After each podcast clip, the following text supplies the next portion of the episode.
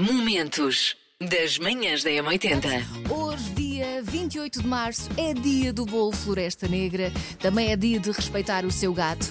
Ou vá, dia de respeitar os animais no geral, não é? E Dia Nacional dos Centros Históricos. Aproveite se puderes para visitar alguns, nem que seja assim a hora do almoço.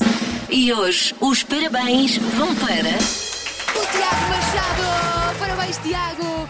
Faz hoje 10 anos e já sabe o que quer fazer na vida: desenhar carros. Olha, anda sempre com a cabeça na lua. E quem não, Tiago? E gosta de ouvir M80 quando vai para a escola com a mãe e só consegue sair do carro depois de saber qual é a música virada ao contrário. Não sei esta de trás para a frente. Manhãs da M80. Vamos falar da atriz Helena Bowen Carter. Pronto, é uma atriz que é, faz estes papéis excêntricos, mas parece que na vida real, pronto, também tem o seu quê de excêntrico.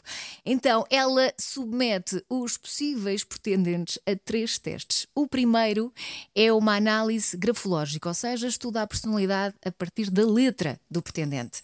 Depois, eh, esse potencial pretendente conhece a tia da atriz. E depois ainda tem que passar pela, pela aprovação das amas dos filhos. E só depois é que ela decide se sim ou se. Manhãs da M80. Os meus pais sabiam que eu namorava com ele, mas eh, basicamente começou com um piercing que eu fiz na orelha e que correu mal porque infectou. Então o Miguel levou-me ao hospital. Problema, eu fiquei internada.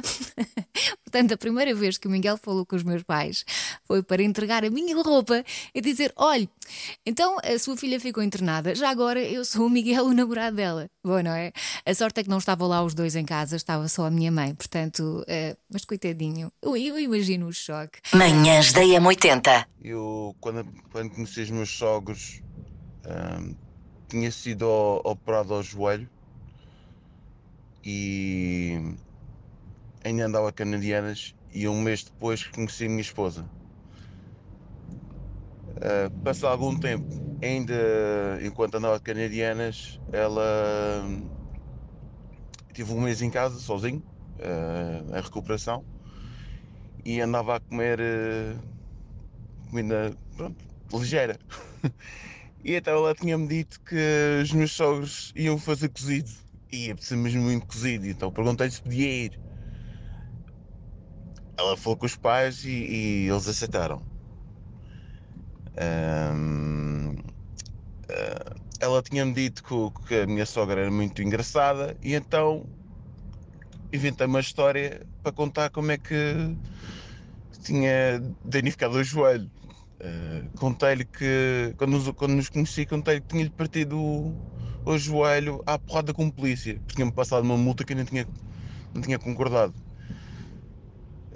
Gerou-se um momento assim. um, uh, difícil. Eles não acharam piada, mas depois tudo correu bem e hoje em dia adoram como o filho. Eu já era imigrante na Suíça na altura. Eh, Eu fui de férias e fui lá que conheci o meu marido e começámos a namorar por carta e por telefone. Na altura não havia cá internet, já nada disso. E, há- e um dia, minha mãe gostava muito de, de vir à janela, a gente morava no Reis de Chão e um dia eu continuava na Suíça, ele estava em Portugal ainda, e um dia ele passa na rua onde a gente mora e a minha mãe já sabia que era ele. E ele assim que olha para a minha mãe, muito envergonhado, começa a correr, que a minha mãe nunca mais o viu. Foi preciso eu depois ir de férias a Portugal, aí dois ou três meses depois, para que ele tivesse coragem para vir até aos meus pais. Sei esta. JS, primeiro portar de trás para a frente. Né? Já chegou lá? Eu vou passar mais um bocadinho.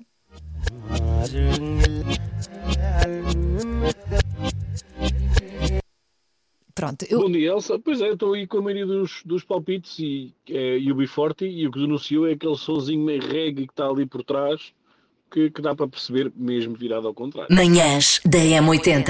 Macaquinhos no sótão. Ah, o sushi é um tipo de prato que divide muito a humanidade. E eu sei, o mundo está numa fase particularmente tensa da sua existência, mas eu ainda acho que a nossa hipótese mais plausível de eclodir uma terceira guerra mundial não é à pala do Putin, mas é sim entre quem ama sashimi e entre quem acha que aquilo sabe a um mau beijo de língua dado por uma pessoa que bebeu uma estação de tratamento de resíduos. Ah, tão visual.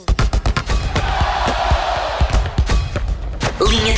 Olha, confirma-se a má notícia, ou pelo menos aquilo que se temia. Miguel Oliveira vai mesmo falhar o Grande Prémio da Argentina em MotoGP no próximo fim de semana.